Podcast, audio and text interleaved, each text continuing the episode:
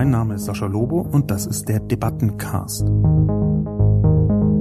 Jeden Mittwoch erscheint meine Kolumne Die Menschmaschine auf Spiegel Online. Die Redaktion sucht mir dann eine Handvoll Kommentare, vor allem aus dem Spiegel Online Forum raus, und hier im Debattencast reagiere ich darauf. Das Seltsame ist, in Frankreich wird gerade wieder gestreikt, da geht nichts voran. In der KI mehren sich die ersten Stimmen von Experten, die eine weitere KI-Eiszeit befürchten. Was noch viel frustrierender ist, ist, wenn Menschen sich ihre Sicht auf die Welt gebildet haben und alles, was sie sehen und hören, in dieses Bild einfügen. Im Gegensatz zu Macron, der erst einmal verkündet, dass in der Zukunft was passieren soll, hat die deutsche Politik offensichtlich schon angefangen, sich intensiv mit der Thematik zu befassen. Guten Tag und herzlich willkommen zu einer neuen Ausgabe des Debatten- und Reflexionscastes. Diese Woche zum Thema künstliche Intelligenz im weiteren Sinn und im engeren Sinn. Der Vergleich zwischen Frankreich und Deutschland. Zunächst aber die Zusammenfassung. Technologiewandel. Die verpasste Zukunft.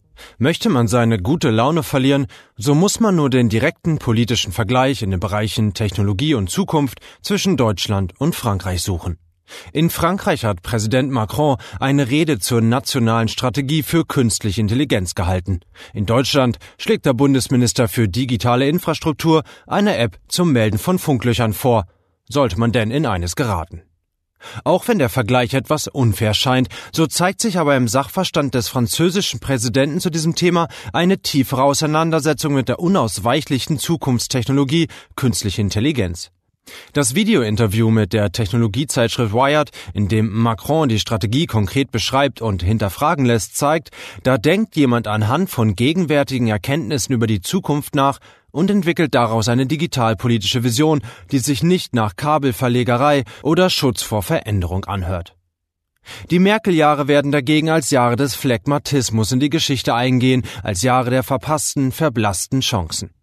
Dabei ist jetzt eine demokratische Sicht auf die Möglichkeiten von KI nötig, um herauszufinden, was sie kann und was sie eben nicht können soll, zum Beispiel noch einfacher und mehr Überwachung ermöglichen. Und da nur die reichsten Unternehmen sich KI-Forschung leisten können, dies zu noch mehr Monopolen führen könnte, müsste jetzt klug politisch reguliert werden.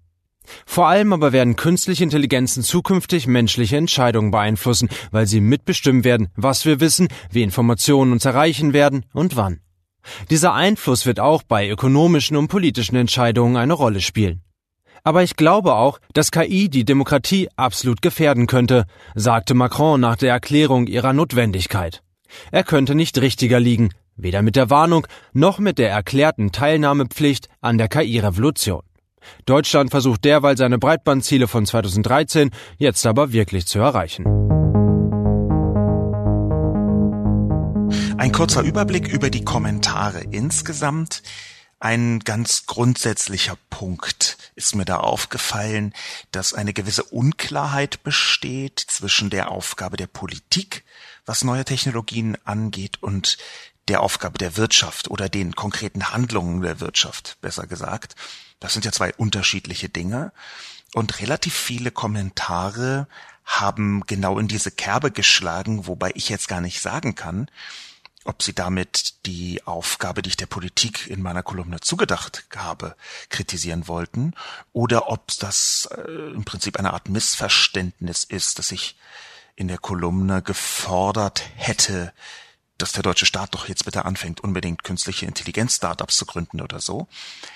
Dieses grundsätzliche Missverständnis, möchte ich es mal nennen, oder diese grundsätzliche Unterscheidung.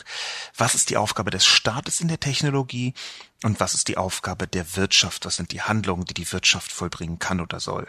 Das ist schon immer eine riesige Debatte.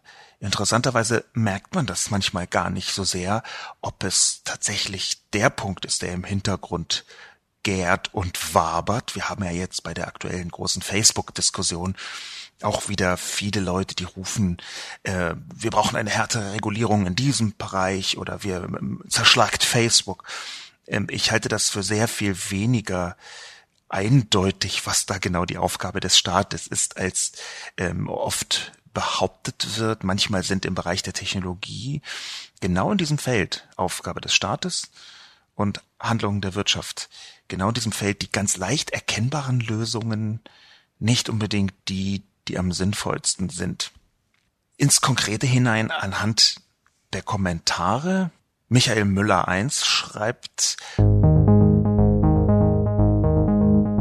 Das Seltsame ist, in Frankreich wird gerade wieder gestreikt, da geht nichts voran. Außer dass die einen hübscheren und jüngeren Regierungschef haben, kann ich keine tollen Vorteile an Frankreich erkennen.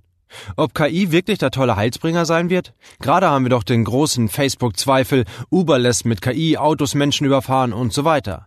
Wie war noch das Zitat? Wenn du denkst, Computer können deine Probleme lösen, hast du beides nicht verstanden. Computer und deine Probleme. Und die ganzen angeblichen Internet-Experten mit ihren tollen Weissagungen? Nichts davon ist gekommen. Ganz im Gegenteil. Die tollen Plattformen haben Leute so mit Fake News vollgepumpt, bis das Chaos da war.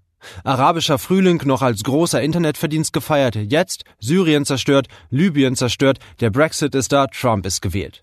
Wo waren denn da alle die angeblichen Propheten und Ahnungshaber? Und wie oft wurde Deutschland schon totgesagt? Von den Tigerstaaten Japan, BRIC-Staaten, China und so weiter.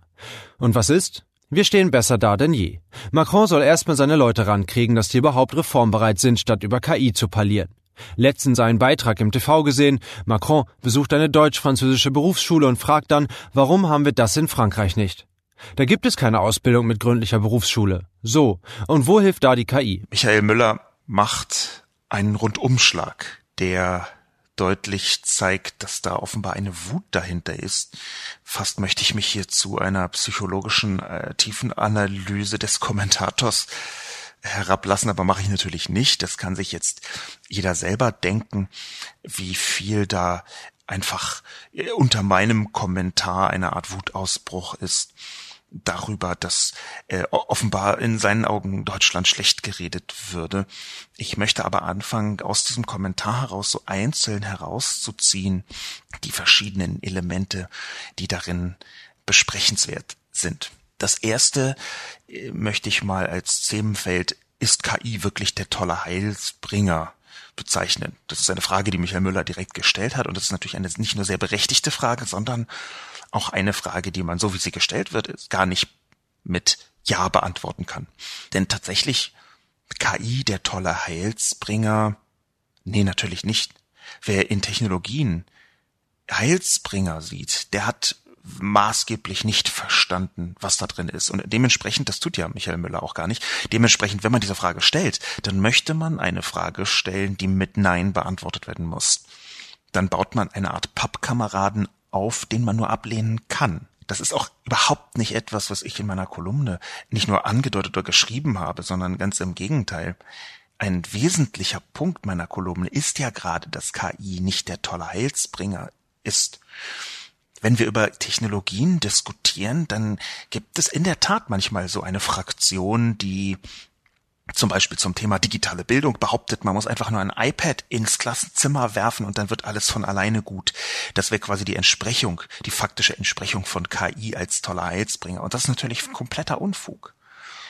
Im Gegenteil haben wir sogar im Großbereich Technologie, und da hat ja Michael Müller viele Beispiele gefunden, arabischer Frühling zum Beispiel, Brexit oder Trump, die er anführt.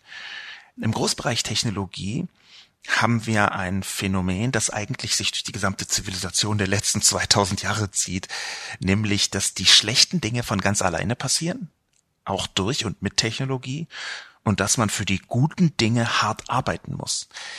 Und zwar zäh, hart, langwierig arbeiten muss. Das ist auf der einen Seite total nervig und doof. Auf der anderen Seite ist es aber auch der Schlüssel zu verstehen, warum ich doch einigermaßen empört darüber bin, dass Deutschland wieder, wie schon häufig zuvor, eine technologische Chance an sich vorbeiziehen lässt, und zwar politisch, gesellschaftlich, strukturell. KI, das kann man als direkte Antwort geben, Michael Müller, wird natürlich nicht der große Heilsbringer. Aber künstliche Intelligenz ist aus meiner Sicht nicht nur ein Schlüsselwort für die Zukunft, eine Art Chiffre für die Zukunft, wie ich direkt hineingeschrieben habe in die Kolumne, sondern auch die nächste Stufe der Digitalisierung. Ich glaube, dass künstliche Intelligenz, deswegen habe ich das in der Kolumne so ein bisschen heruntergebrochen, ein Begriff ist, der gleichzeitig dramatisch überschätzt wird und dramatisch unterschätzt wird. Mir ist sofort aufgefallen bei Michael Müllers Kolumne, dass es ein ziemlich interessantes Zitat gibt, das sehr gut beschreibt, in welche Falle Herr Müller hier getappt ist. Es handelt sich um das Zitat, relativ bekannt sogar, von Roy Amara, ein amerikanischer Wissenschaftler, Futurologe, einer der ersten und wichtigsten Futurologen des 20. Jahrhunderts, 1925 geboren und der hat das, was man manchmal als Amaras Law bezeichnet, postuliert. Das, was er gesagt hat, ist nämlich, dass wir dazu neigen, wir als Gesellschaft, die Effekte von Technologie im kurzen Zeitraum zu überschätzen und in langen Zeitraum zu unterschätzen. Die Problematik, die sich direkt daraus ergibt, dass wir Technologie als Gesellschaft relativ falsch einschätzen, nämlich dass wir wirklich glauben, Zitat Michael Müller, dass es irgendwas, egal ob jetzt KI oder sonst was, der tolle Heilsbringer sein würde, und dann aber tief in die Enttäuschung fallen, weil es nicht der Heilsbringer geworden ist. Das gleiche Phänomen lässt uns unterschätzen, dass mittel- und langfristig Technologie eine wahnsinnige Auswirkung hat. Und ehrlich gesagt wüsste das niemand besser als Deutschland. Denn Deutschland ist eine Hochtechnologie-Nation, äh, ein Hochtechnologie-Land, insbesondere wirtschaftlich gesagt. Insofern sind die Beispiele, die Michael Müller hier bringt, die seine These, dass KI natürlich nicht der tolle Heilsbringer sein wird, aus meiner Sicht zu kurz gesprungen. Natürlich macht Technologie Problematiken, macht Problematiken auf, die wir vorher nicht hatten, löst nicht von alleine irgendwelche Probleme. Und wenn es Probleme löst, dann häufig nur die, die wir ohne Technologie hätten, nicht hätten. Aber das ist ein wesentliches Muster des Fortschritts insgesamt. Dass das äh, Bildungssystem in Frankreich ähm, im Detail äh, nicht den Anforderungen entsprechen soll. Ich kann mich hier nur auf die Aussagen von Dritten beziehen, die ähm, es eigentlich für eine Hochtechnologienation braucht. Das ist ein Problem von Frankreich. Der Grund, der Grund, warum ich hier direkt geschrieben habe als Vergleich, ist zuerst ein symbolischer Grund. Und das ist auch genau die Eigenschaft, die Macron aus meiner Sicht hier auszeichnet, bei allen, wie von mir ja auch angedeuteten, schwierigen Dingen, die Macron mitbringt und auch bei allen ähm, zweifellos vorhandenen Inszenierungswünschen, an Dampfplauderei grenzenden Inszenierungswünsche, auch das habe ich ja in meiner Kolumne versucht abzubilden am Anfang. Bei allen diesen negativen Eigenschaften von Macron hat er ganz offensichtlich verstanden, wie wichtig Symbole sind. Symbole, also psychologische Signale, könnte man auch sagen. Signale, dass der Staat sich um einen bestimmten Technologiebereich kümmert. Und hier sind wir genau an der Verteilung der Aufgaben zwischen Unternehmen und Staat. Denn ich glaube schon, dass der Staat Signale senden muss an Wirtschaft, an die Forschung, an die Gesellschaft, dass hier eine wichtige äh, Angelegenheit im Entstehen ist. Und Angelegenheit sage ich jetzt in Ermangelung eines besseren Wortes, weil es eben nicht nur ein Wirtschaftszweig ist, ein Forschungszweig, ein Verständniszweig, sondern weil es auch damit zu tun hat, wie man Gesellschaft versteht. Wenn man das von Michael Müller liest, dann kommt man relativ schnell genau auf den Punkt, dass er offenbar, das unterstelle ich jetzt mal, das verlinkte Interview nicht gesehen hat und auch die Rede nicht gesehen hat. Ich habe das beides getan, wenn ich auch zugeben muss, dass mein Französisch mh, hm, nicht so gut ist, als dass ich jetzt jedes kleine Detail in Macrons Rede hätte verstehen können bis in die Tiefe, aber es hat ausgereicht, insbesondere in Verbindung mit dem Interview, um herauszufinden, dass Macron natürlich den gesamten Komplex künstliche Intelligenz versucht gesellschaftlich aufzustellen, dass es eben nicht nur um Wirtschaft geht, sondern dass es eben auch darum geht, wie kann man das eigentlich regulieren. Und hier haben wir ganz zweifellos ein dramatisches Unterwirksamsein von Deutschland. Denn natürlich, wie Michael Müller sagt, ist Deutschland wirtschaftlich hervorragend. Auch was Digitalisierung angeht, gibt es viele kleine Schrittchen der Digitalisierung, die in Deutschland gut klappen. Was in Deutschland aber eben nicht gut klappt, ist das Zusammenspiel aus Politik, Wirtschaft und zielgerichteter Regulierung.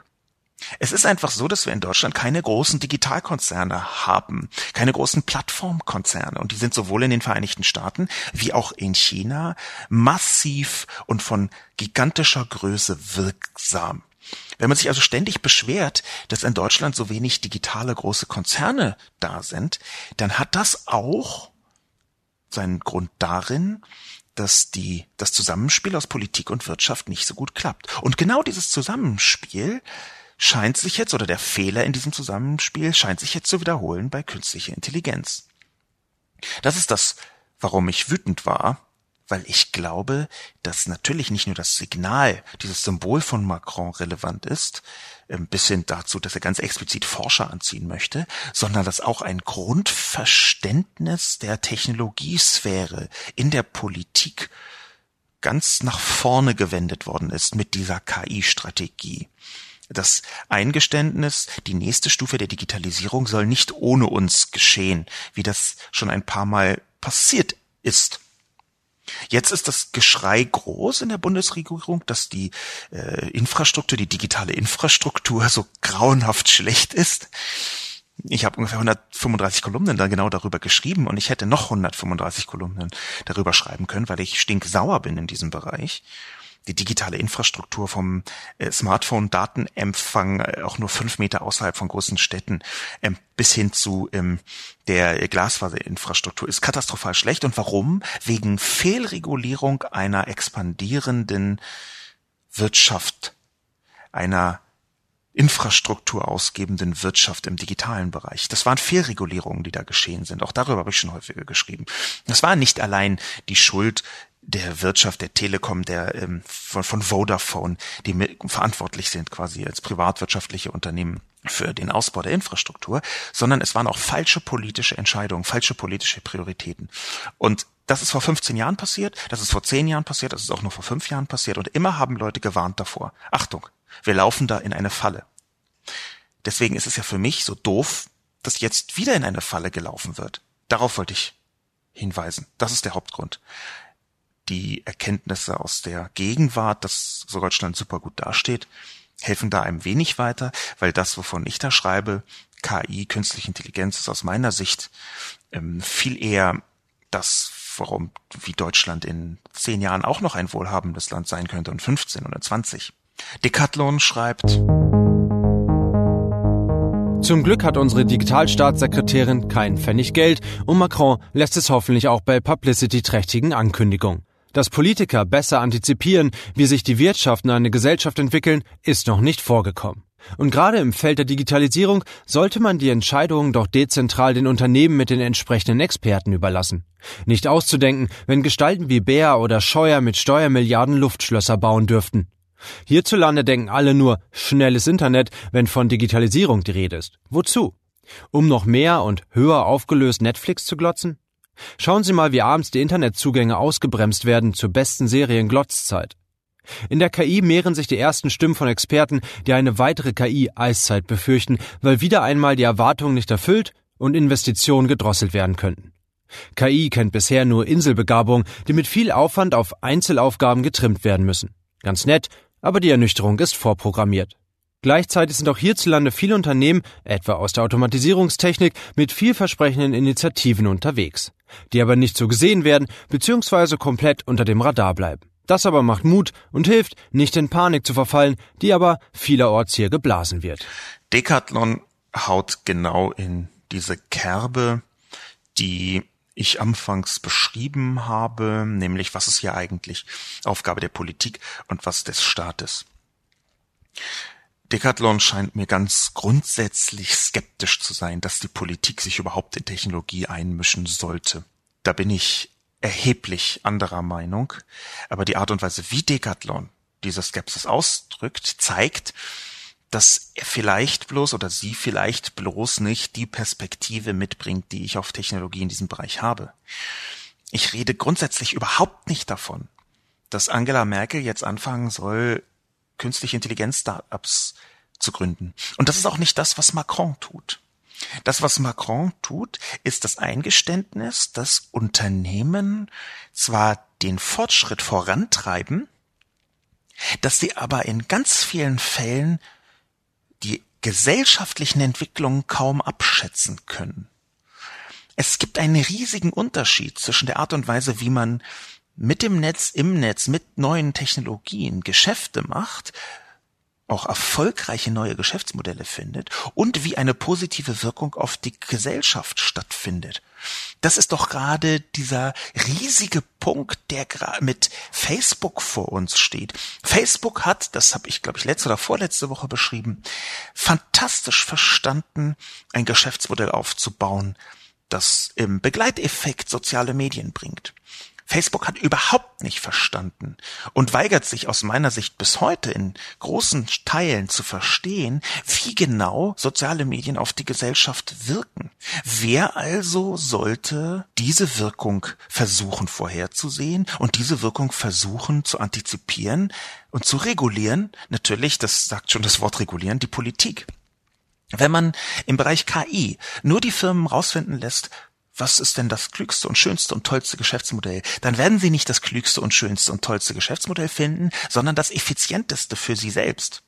Das ist die Aufgabe der Wirtschaft, Geschäftsmodelle zu finden, die funktionieren, und zwar im ethischen Rahmen, die ihnen auch von der Politik gesetzt werden. Nicht nur von der Politik. Ich glaube, dass auch Unternehmen ethische Verpflichtungen haben, abseits von reinen Gesetzeswerken. Aber ich glaube, dass die Politik neue Technologien verstehen muss, um sie richtig zu regulieren. Und diesen Zusammenhang bestreitet Decathlon zumindest implizit in seinem oder ihren Kommentar. Gleichzeitig sehe ich, dass ähm, hier so eine leichte Flapsigkeit sich eingeschlichen hat. Hierzulande denken alle nur schnelles Internet und Digitalisierung die Rede ist. Wozu, um noch mehr und höher aufgelöst Netflix zu glotzen? Ja nun, das kann man so flapsig sagen. Und es ist bestimmt so, dass die Leute dort draußen irgendwo Privatpersonen in erster Linie schnelles Internet haben wollen, um Netflix zu schauen, um also sich zu vergnügen, Unterhaltungsfernsehen zu schauen. Aber zum einen ist das ähm, zu indifferenziert, und zwar viel zu indifferenziert. Wir haben eine ganze Reihe von Unternehmen, die heute schnelle Internetanschlüsse einfach zwingend brauchen, um überhaupt ihre Arbeit machen zu können. Und wenn die das äh, zum Beispiel in, auf dem Land nicht haben, dann müssen sie da wegziehen. Da ist also nicht nur schnelles Internet Unterhaltungsangelegenheit. Und zum Zweiten machen wir einfach mal gemeinsam dieses kurze Spielchen, was eigentlich schnelles Internet und Netflix hier genau bedeutet. Denn hinter Netflix steht ja nicht nur die Privatperson, die da schnell mal was schauen möchte und die das nicht kann, wenn das Internet nicht schnell genug ist, sondern hinter Netflix steht auch ein neues Prinzip. Ich nenne dieses Prinzip äh, in einem Artikel von 2014 habe ich diesen Begriff geprägt. Plattformkapitalismus will sagen, das sind Plattformen im Netz, die nach anderen Kriterien funktionieren als bisherige Geschäftsmodelle. Netflix ist eine Art Vorzeigeunternehmen von solchen Plattformen und Netflix ist inzwischen die Art und Weise, wie Filme entstehen, Filme und Serien, um genau zu sein. In den Vereinigten Staaten sowieso und in Deutschland auch immer stärker. Und das heißt, dass die gesamte Filmwirtschaft in großen Teilen von solchen Plattformen wie Netflix oder sogar von Netflix selbst abhängig ist, geprägt wird. Amazon tut etwas ganz Ähnliches, äh, auch ein paar andere versuchen sich in diesem Feld von Inhalteerstellung, also Film- und Serienerstellung via Plattform und Abonnement. Äh, Apple zum Beispiel, da gibt es immer wieder Gerüchte, dass sie das tun und sie haben im vorletzten Jahr ihre ersten eigenen äh, Inhaltseinkäufe getätigt im Musikkontext. Dahinter steht also hinter Netflix die Art und Weise, wie die Filmwirtschaft in Zukunft funktionieren wird. Und wenn man dann in Deutschland einfach nur einen geringen Teil der Menschen hat, die daran teilnehmen, dann hat man ein viel kleineres Budget, selbst auch filmwirtschaftlich wirksam zu werden. Und das wiederum bedeutet, mit einer viel kleineren Zielgruppe werden nicht so attraktive Produkte hergestellt, genau in diesem Unterhaltungskontext. Und das wiederum bedeutet, dass es nicht so gute Inhalte gibt aus Deutschland, für Deutschland, in deutscher Sprache. Das heißt also, im direkten Sinn hat, wenn man sagt, nur schnelles Internet, um Netflix zu schauen, das eine Auswirkung auf die Zahl der Menschen, die bestimmte Inhalte anschauen, was wiederum eine Rückwirkung darauf hat, welche filmwirtschaftlichen Inhalte hergestellt werden und wie die Filmindustrie in Deutschland mit Kapital versorgt werden kann. Ich glaube, das ist deswegen kurzsichtig zu sagen, nur schnelles Internet wegen Netflix. Und das ist ja nur ein klitzekleines Detail aus diesem klitzekleinen Detail noch eine kurze Bemerkung zu Decathlon, äh, was ähm, KI und Inselbegabung angeht. Es stimmt, dass die Erwartungen künstlicher Intelligenz im Moment sehr viel größer sind als das, was künstliche Intelligenz tatsächlich leisten kann. Ich habe im letzten Jahr eine Kolumne darüber geschrieben, äh, genau darüber, dass man anfängt, ähm, an, also gerade aus Laienperspektive künstlicher Intelligenz äh, ähm, Wunder äh, zu unterstellen und dann enttäuscht ist, wenn diese Wunder nicht eintreten. Aber das ist, wie gesagt, ein ganz normaler Vorgang bei der Betrachtung von Technologie, jedenfalls aus Laienperspektive. Das, was tatsächlich spürbar sich verändern wird in ganz vielen Bereichen. Das kann man auch im Alltag erfahren und das hat im äh, Laienalltag unmittelbare Auswirkungen, hinter den Kulissen aber noch viel größere. Nehmen wir die Spracherkennung. Spracherkennung und Sprachausgabe sind zwei ganz klassische Funktionen von künstlicher Intelligenz und die verändern gerade wahnsinnig viel. Wenn wir uns zum Beispiel anschauen, dass im letzten Jahr eine mittlere siebenstellige Anzahl von sogenannten Smart Speakern in Deutschland verkauft worden sind. Smart Speaker also, die man sich so als Wohnzimmerwanze irgendwo hinstellt und wo man dann mit so einem Gerät redet, was mit dem Internet verbunden ist und wo man von Produktbestellung über Information bis zu Taxibestellung alles Mögliche tun kann, zumindest theoretisch.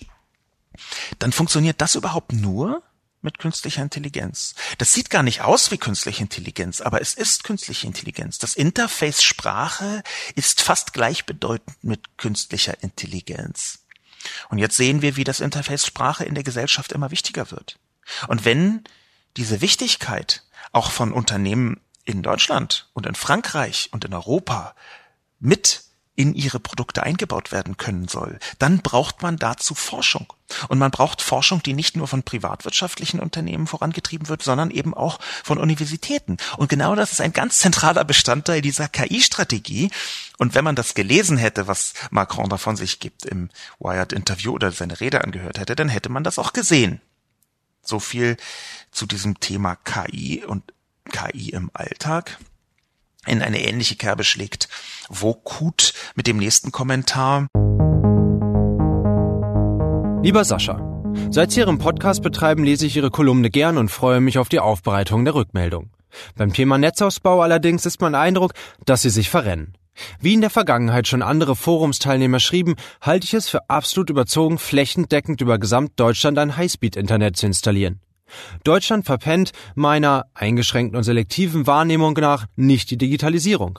Natürlich sind unsere politisch relevanten Protagonisten nicht unbedingt auf der Höhe der Zeit, sie selbst aber haben in einem ihrer letzten Kolumnen, ich glaube mich erinnern zu können, es war nicht die Kolumne, sondern der darauf folgende Podcast, angemerkt, dass es durchaus Politiker gibt, die mutmaßlich einen gehobenen Einblick in die Materie aufweisen können. Deshalb wäre ich zum Beispiel dafür, den Firmen oder Arbeitgebern in versorgungsschwachen Gebieten ein gesetzliches Anrecht auf Installation einer schnellen Internetanbindung zu gewähren, nicht aber jedem Kuhkaff. Und was die KI betrifft, haben sie mir meine Laune nur deshalb verdorben, weil sie und Herr Macron zwar die Gefahren derselben benennen, sich dennoch dafür stark machen. Was gemacht werden kann, wird gemacht. Deshalb sind meine Befürchtungen Richtung totale Überwachung größer als meine Sorge, global den Anschluss zu verlieren. Seien Sie unbesorgt, auch in Deutschland wird erfolgversprechende Forschung betrieben. Liebe Person Wokut, äh, ich weiß nicht, ob Sie Mann oder Frau sind. Äh, vielen Dank erstmal für das Kompliment hm, und dass Sie meine Kolumne gern lesen. Ähm, beim Thema Netzausbau ist mein Eindruck, dass ich mich, ist Ihr Eindruck, dass ich mich verrenne. Dem möchte ich etwas widersprechen. Ich wohne in Berlin. Ich habe nicht den schnellsten Internetanschluss, obwohl ich in Prenzlauer Berg wohne. Äh, quasi das äh, durchgentrifizierteste Viertel Deutschlands. Wo man davon sprechen könnte, dass ausreichend viele wohlhabende Menschen hier wohnen, damit man schön schnelle Internetprodukte anbieten kann. Und doch ist es nicht so. Es gibt sogar Flecken in Mitte, also Berlin Mitte, dem Bezirk in Berlin, wo auch ein Großteil der Regierungstätigkeit vorgenommen wird. Und selbst dort, in diesem Bezirk, ist es nicht so, dass man überall flächendeckend Highspeed-Internet hat. Deutschland ist ein Entwicklungsland, was die Infrastruktur angeht. Und ich verrenne mich deswegen nicht, weil Sie nur zehn Minuten mit jemandem sprechen, der, liebe Person Wokut, aus einem, Sie sagen das so, Kuhkaff stammt. Und Sie werden sehen, zum einen halte ich es nicht richtig, so abschätzig von Kuhkäffern zu sprechen. Im Gegenteil, es gibt eine ganze Menge Leute, die auf dem Land leben, ganz bewusst auf dem Land leben und die trotzdem verdient haben, an der Digitalisierung teilzuhaben und dafür schnelles Internet brauchen. Und zum Zweiten ist genau dieser Infrastrukturteil aus meiner Sicht einer der Punkte, die die meisten Menschen dramatisch falsch einschätzen. Schnelles Internet ist nicht alles, aber ohne schnelles Internet funktioniert die Digitalisierung nicht. Und wenn man jetzt ganze Landstriche in Deutschland davon ausnimmt, wenn man sagt, ach, da wohnen so wenig Leute, da sind nur ein paar Kuhkäfer, dann halte ich das für städtische Arroganz. Ich halte es aber vor allem auch für kurzsichtig. Denn es gab schon ganz ähnliche Diskussionen vor vielen Jahren, zum Beispiel was den Straßenausbau anging gerade in Deutschland, gerade in Mitteleuropa gab es große Diskussionen darüber, ja, soll denn bis in letz, jede letzte, äh, jedes letzte Dorf auch eine Straße hineinführen, die so geteert ist? Ja, soll denn dort, auch da gab es Diskussionen, ähm, jedes Dorf einen Wasseranschluss haben, ähm, soll denn jedes Dorf mit Elektrizität versorgt werden, soll denn in jedem Dorf auch eine Heizung sein? Und an der völligen äh, Absurdität dieser Diskussionen aus heutiger Sicht kann man erkennen, es geht hier um Infrastruktur. Und Infrastruktur ist aus meiner Sicht die Bedingung dafür, dass man überhaupt an der Gesellschaft teilhaben kann. Insofern verrenne ich mich aus meiner Perspektive überhaupt nicht. Und wenn Sie das glauben, liebe Wokut-Personen, dann bitte ich Sie mal in das nächste Dorf in Ihrer Umgebung zu fahren. Und zwar in ein Dorf, Sie sagen Kuhkaff, ich sage lieber Dorf, in ein Dorf, wo kein schnelles Internet ist und ganz schlechter Handyempfang. Da gibt es in Deutschland eine sehr große Auswahl. Glauben Sie mir bitte an dieser Stelle. Ich bin viel unterwegs, auch manchmal in äh, kleineren Dörfern und Städten. Sprechen Sie dort mit den Leuten und dann werden Sie sehen, dass Infrastruktur eine Teilhabe ist, die gesellschaftlich essentiell daran mitwirkt, ob jemand überhaupt zum Teil der Gesellschaft wird. Natürlich ist das digital. Was KI betrifft, glaube ich, hier gibt es hier ein grundsätzliches Missverständnis. Natürlich gibt es Gefahren in KI, so wie in künstlicher, also in künstlicher Intelligenz Gefahren, so wie ähm, es in jeder Technologie Gefahren gibt. Und trotzdem ist es die Aufgabe einer Gesellschaft, sich um diese Fortschrittsfunktion, diese Weiterentwicklung zu kümmern. Hier würde ich sagen, Warum plädiere ich dafür, auch staatlicherseits, aber auch privatwirtschaftlich daran, äh, Forschung äh, zu begünstigen, Forschung zu provozieren geradezu, weil man auch die schlechten Dinge nur dann in den Griff kriegen kann, wenn man weiß, wovon man spricht, wenn man sie erforscht. Das ist eine Konstante in der Technologie. Eine ähnliche Kerbe macht äh, die häufige Kommentarsperson, der ein Herr namens Kurt C. Hose, ich habe schon mal von seinem Namen geschwärmt. Ach, Herr Lobo. Was noch viel frustrierender ist, ist, wenn Menschen sich ihre Sicht auf die Welt gebildet haben und alles, was sie sehen und hören, in dieses Bild einfügen. Nur mal so nebenbei. Journalisten sollten eigentlich das Gegenteil davon sein oder tun. Hier mal der Faktencheck zu ihrem lamoyanten Nörgelartikel. Fakt? Die meisten KI-Firmen in England, die zweitmeisten in Deutschland, danach erst mit weitem Abstand Frankreich. Aber schön, wenn ihm bei einem PR-Interview von Macron mit ein paar Wörthülsen der Speichel aus dem Mund läuft. Eine harsche Kritik von Kurze Hose. Und wenn ich etwas gelernt habe in meiner intensiven Beschäftigung mit Kommentaren, dann ist das, je harscher ein Artikel, desto mehr Wut steckt dahinter, Und je mehr Wut dahinter steckt, desto größer ist häufig auch die Chance, dass die nicht auf mich bezogen ist. Und je größer die, größer die Chance, wenn eine Wut nicht auf mich bezogen ist, desto äh, größer ist auch die Chance, dass jemand daneben schlägt. Das tut kurze Hose hier. Nämlich habe ich keinen lamoyanten Nörgel-Artikel geschrieben, aus meiner Sicht, sondern einen Artikel der Beschwerde über ein ganz präzise umzirkeltes Thema, und zwar von mir umzirkelt. Der verlinkte Artikel von Kurze Hose gibt nur zum Teil das wieder, äh, was ich überhaupt in meinem Artikel beschreibe. Der verlinkte Artikel skizziert die Zahl der KI-Unternehmen in Europa, und da ist tatsächlich an Platz eins ähm, die äh, ist Großbritannien ziemlich eindeutig. Das ist übrigens eine direkte Funktion der Investitionen. Je mehr Investitionen in einem Land, in einem bestimmten Bereich stattfinden, desto mehr Startups sind da. Das ist jetzt auch relativ naheliegend. Also United Kingdom, Großbritannien hat 121 Startups in diesem Bereich. Deutschland hat 51 und Fra Frankreich hat 39. Das ist lieber kurze Hose nicht mit weitem Abstand dahinter, sondern es ist erst recht, wenn man das nach Einwohnerzahl und Wirtschaftskraft sieht, relativ dicht dran, um präzise zu sein. Darum geht es mir aber gar nicht. Es geht mir viel stärker um das, und jetzt sehe ich, dass Sie äh, den Artikel von Macron nicht in seiner Tiefe haben lesen wollen, lieber Kurzhose. Es geht mir viel eher darum, wie man damit politisch umgeht, um die Zukunft mitzugestalten. Und da hat Macron relativ deutlich gemacht, dass er versucht, Forschung nach Frankreich zu holen und speziell auch nach Paris. Und zwar Forschung zu künstlicher Intelligenz.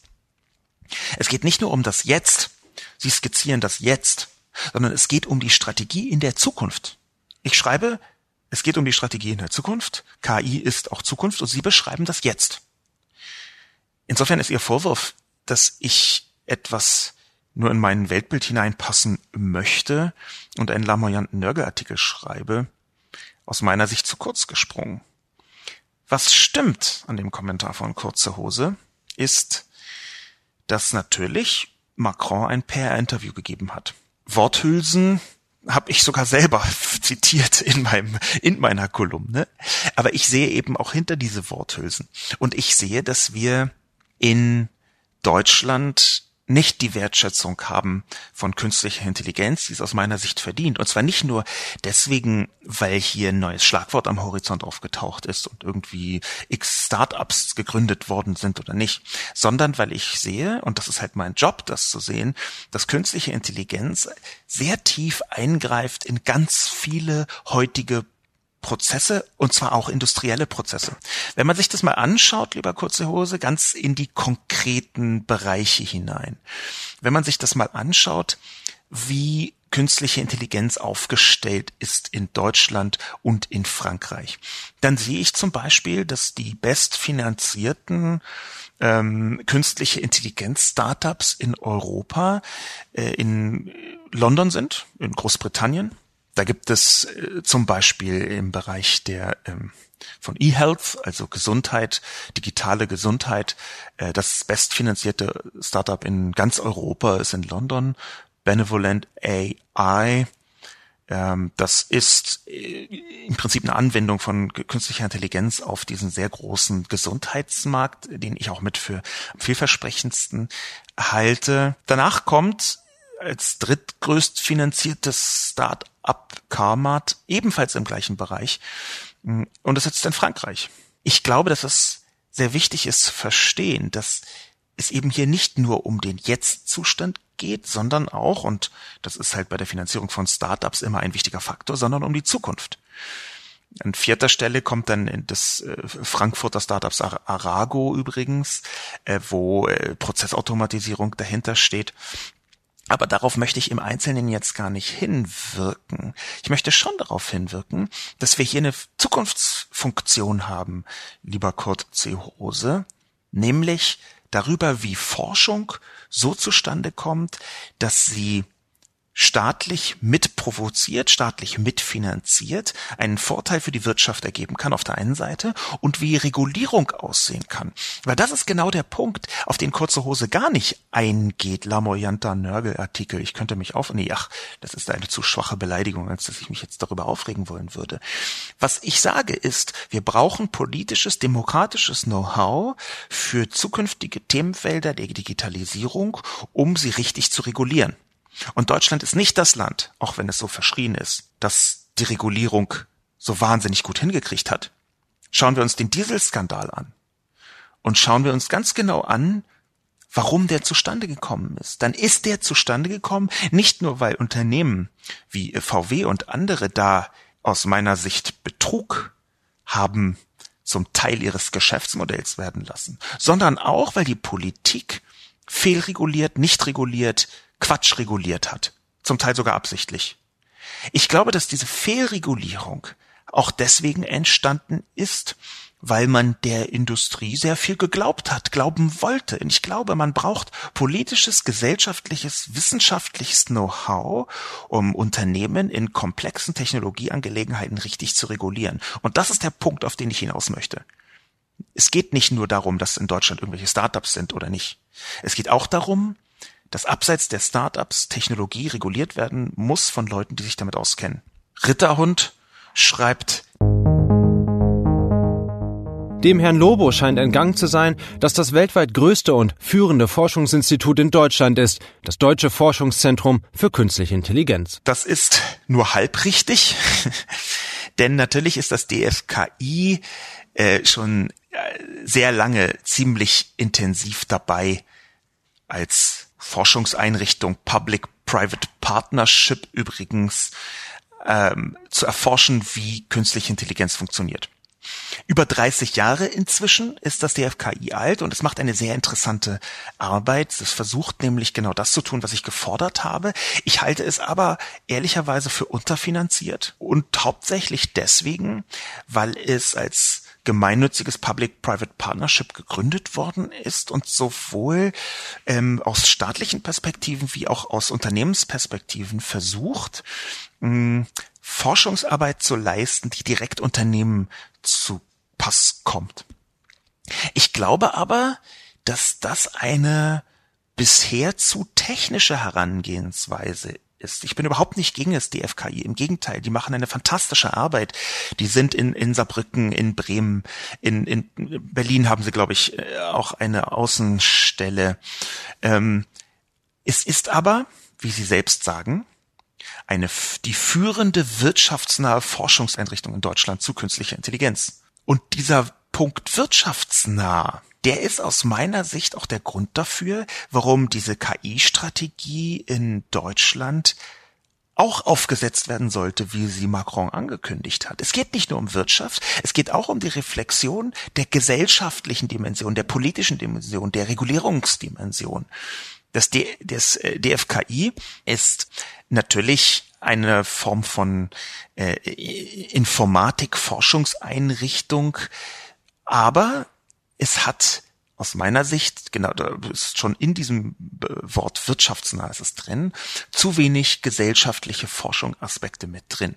Und jetzt schauen wir, wie Forschung woanders funktioniert und sehen, dass es große Probleme gibt. Große Probleme, die zum Beispiel in einem Artikel vom Guardian zitiert worden sind, aus, vom 1. November 2017, ist also ungefähr ein halbes Jahr alt, dieser Artikel, und ist überschrieben mit We can't compete why universities are losing their best AI scientists. In diesem Artikel ist beschrieben, wie künstliche Intelligenz für große Unternehmen wie Google, Apple, Facebook, Amazon und eine ganze Reihe von anderen so wichtig geworden ist, dass sie unfassbar viel Geld hineinstecken und dass deswegen 90 Prozent der Forschung im künstlichen Intelligenzbereich privatwirtschaftlich organisiert wird. 90 Prozent. Nur noch 10 Prozent kann überhaupt an Universitäten realisiert werden. Auch deswegen, weil zum Beispiel in London, weil zum Beispiel in den Vereinigten Staaten jeder im Bereich künstliche Intelligenz, der irgendwas zusammenforscht, was nur halbwegs Hand und Fuß hat, sofort weggekauft wird für sechsstellige Gehälter ähm, von den großen Digitalkonzernen. Ich glaube, dass das wichtig ist zu erkennen, dass wir hier etwas haben, ein Muster, bei der künstlichen Intelligenz, was so wirkmächtig sein wird in wenigen Jahren, dass wir auch gesellschaftliche Kompetenz dafür aufbauen müssen. Und das ist die Zielrichtung, die ich versucht habe, in die Kolumne hineinzubringen. Es geht mir also nicht nur darum, dass das DFKI zwar gut und schön ist und versucht, mit gemeinsam mit Unternehmen neue Produkte herauszufinden. Das tun sie hervorragend. Das kann ich nur ähm, den meinen Einblick da rein, der ähm, nicht in der Tiefe ist, sondern nur punktuell stattgefunden hat in verschiedenen Veranstaltungen der macht einen sehr guten Eindruck.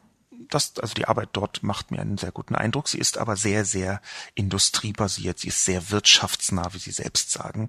Und das, worauf es mir ankommt, sind gesellschaftliche Funktionen. Der Schlussakkord heute, den ich mit hineingeben möchte, ist ein Kommentar von ActionScript. Nun, da hat der Herr Macron was von sich über KI gegeben und Frau Merkel nicht. Na und? Das Beispiel von Herrn Lobo Macron versus Scheuer ist mal ebenso aus der Tasche gegriffen, aber scheint zu verfälschen, was eigentlich abläuft. Künstliche Intelligenz in Google und man findet bei dem mit A gekennzeichneten Ergebnissen Beiträge von wissenschaftsjahr.de, unter anderem auch von Bundesministerium für Bildung und Forschung, dem BMBF mit der Überschrift Plattform Lernende Systeme nimmt Arbeit auf und drin die Überschrift Lernende Systeme und künstliche Intelligenz, Experten stellen Schwerpunkt ihrer Gruppenarbeit vor. Im Gegensatz zu Macron, der erst einmal verkündet, dass in der Zukunft was passieren soll, hat die deutsche Politik offensichtlich schon angefangen, sich intensiv mit der Thematik zu befassen. Von daher verstehe ich nicht, was der Artikel von Herrn Lobo bedeuten soll. ActionScript versteht nicht, was der Artikel von mir bedeuten soll und führt heran, dass es auf der Plattform Wissenschaftsjahr schon Artikel zu künstlicher Intelligenz gibt. Wenn ich also nicht ausreichend deutlich geworden bin, dann versuche ich nochmal zu erklären, warum ich diesen Artikel geschrieben habe. Ich habe diesen Artikel geschrieben, weil es nicht nur wichtig ist, was einzelne Ministerien tun. Das gibt es übrigens auch schon in Frankreich. ActionScript unterstellt, dass das die erste Handlung von Macron sei zum Thema künstliche Intelligenz. Das ist falsch. Es gibt auch eine Reihe von französischen äh, Initiativen genau in diesem Bereich. Äh, Paris gilt in Europa als das neue kommende Zentrum der künstlichen Intelligenz, auch was die Forschung angeht. Herr Macron hat in seiner Rede extra eine Reihe von großen Unternehmen gedankt, in dem Interview übrigens auch, wie zum Beispiel Google oder Amazon, dass sie neue Forschungszentren in Forschungszentren in Paris aufgemacht haben. Da passiert also schon etwas. Aber das, was mein Artikel soll, ist eigentlich Sensibilisierung genau dafür zu wecken, dass Deutschland in der Vergangenheit zwei, drei, viermal es geschafft hat, neue, große, wichtige Entwicklungen der Digitalisierung für unwichtig zu halten, aus politischer Sicht, und dann auf einmal Jahre später festzustellen, huch, da hätten wir mehr und früher machen sollen. Genau das passiert gerade bei Infrastruktur. Genau das ist auch bei Elektromobilität geschehen. Genau das ist auch geschehen in Bereichen, wo wir heute nur stöhnen hören. Ach, das große Google, warum gibt es kein europäisches Google? Ach, warum gibt es kein äh, deutsches Facebook? Ach, wieso ist Amazon denn so übermächtig? Das sind alles Klagen, die gehen zurück auf die Nichtbeschäftigung der Politik in ganz vielen einzelnen Bereichen und die Nichtunterstützung von jungen Unternehmen durch die Politik bei der Digitalisierung. Es ist ein Muster von der deutschen Politik, erst 10 oder 15 Jahre nichts zu machen, dann zu checken, huch, da hätten wir aber was machen sollen, und dann so zu tun, als wäre man, würde man unter Wehklagen sagen, oh, wir haben so übermächtige Konzerne. Oh, wir haben so übermächtige äh, Plattformen. Ich sehe dieses Muster und ich befürchte, dass es bei KI exakt so wieder passiert. Das ist der Grund, warum ich diesen Artikel geschrieben habe. Und wenn das nicht ausreichend deutlich geworden ist, dann muss ich es eben jetzt nochmal sagen. Dann muss ich nochmal einen Artikel schreiben. Dann muss ich nochmal schreiben und nochmal und nochmal, dass wir mit der Technologie der Vernetzung, dass wir mit der Digitalisierung einen Bereich erreicht haben, wo Politik und Wirtschaft näher und intensiver ineinander greifen müssen, als das zuvor der Fall war. In vielen Bereichen der Wirtschaft im 20. Jahrhundert konnte die Politik sagen, ach, wir haben da vor 15 Jahren alles reguliert, wie wir es für richtig gehalten haben, vor 20 Jahren. Das kann jetzt erstmal so bleiben. Da müssen wir jetzt erstmal nichts machen. Und ich glaube, dass die Digitalisierung, die Vernetzung so schnell und so wirkmächtig geworden ist, dass das nicht mehr geht. Dass Politik und Wirtschaft sehr viel enger miteinander arbeiten müssen und dass gleichzeitig die Politik aber auch Know-how ansammeln muss, um richtig zu regulieren. Ich plädiere dafür, richtig zu regulieren. Und interessanterweise tut genau das Macron. Das tue übrigens auch ich in meiner Kolumne, um mal ganz ehrlich zu sein. Ich schreibe da ja, klug regulieren, müsste klug reguliert werden. Wir haben in Deutschland eine lange Historie von unkluger, wenn nicht sogar bescheuerter Regulierung. Wir haben eine lange Reg Historie von Regulierung im Digitalbereich, wo die Politik eher alte große Unternehmen versucht hat zu schützen und eben auch marktseitig zu schützen vor Weiterentwicklung. Der Schutz von Unternehmen vor Marktentwicklungen ist ein extrem zweischneidiges Schwert. Natürlich ist auch Subvention und Unterstützung zu Forschungszwecken ein zweischneidiges Schwert. Aber ich glaube, dass nur weil es zweischneidige Schwerter sind, darf man halt nicht so tun, als gäbe es nur die eine oder andere Richtung. Deutschland hat die Automobilindustrie über viele Jahre und auch immer noch dramatisch unterstützt, dramatisch subventioniert. Das hat auch dazu geführt, dass die Automobilindustrie einfach nicht sehen wollte, dass der Dieselmotor offenbar an einen Punkt gekommen ist, wo er nicht mehr weiter die tragende Säule der deutschen Automobilwirtschaft sein kann.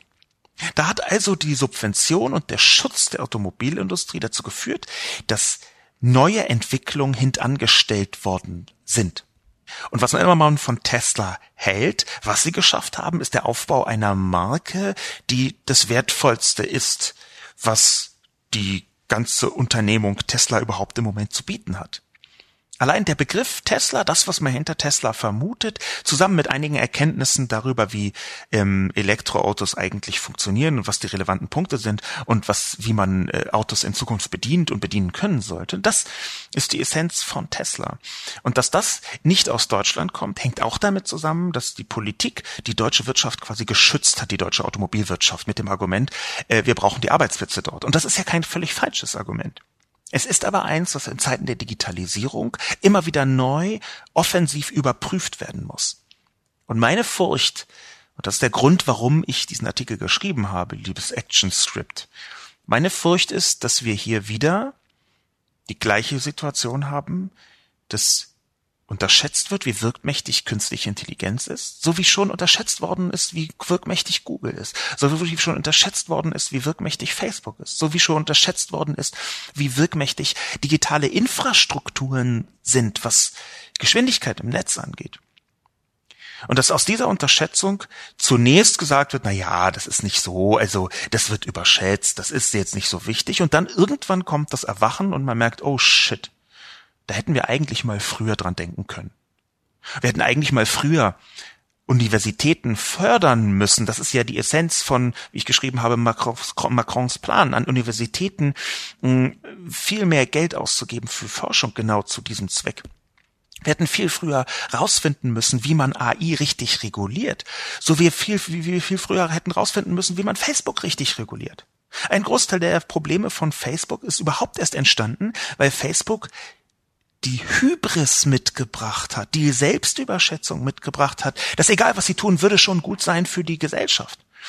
Und da einen Riegel vorzuschieben und zu sagen, ja, Facebook macht ein wertvolles und sinnvolles und wichtiges Produkt, aber es muss demokratisch reguliert werden. Und Facebook hat selbst nicht rausgefunden, wie das geht. Genau dieses Muster kann sich wiederholen im Bereich künstliche Intelligenz. Genau dieses Muster kann sich wiederholen, zum Beispiel was künstliche Intelligenz und Gesundheit angeht.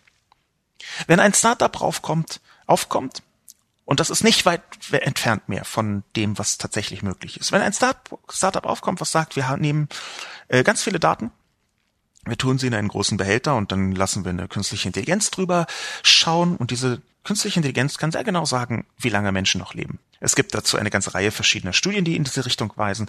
Eine zum Beispiel 2016 von der Universität von Adelaide in Australien, wo anhand einer künstlichen Intelligenzauswertung von Röntgenbildern herausgefunden worden ist, wie lange ungefähr Menschen noch zu leben haben. Das ist jetzt ein bisschen vereinfacht dargestellt, aber die Richtung stimmt und die wird ja immer besser. Wenn also ein Startup rausfindet, wie lange leben Menschen noch anhand von ihren Daten, was hat das für Implikationen? Was hat das für gesellschaftliche Implikationen?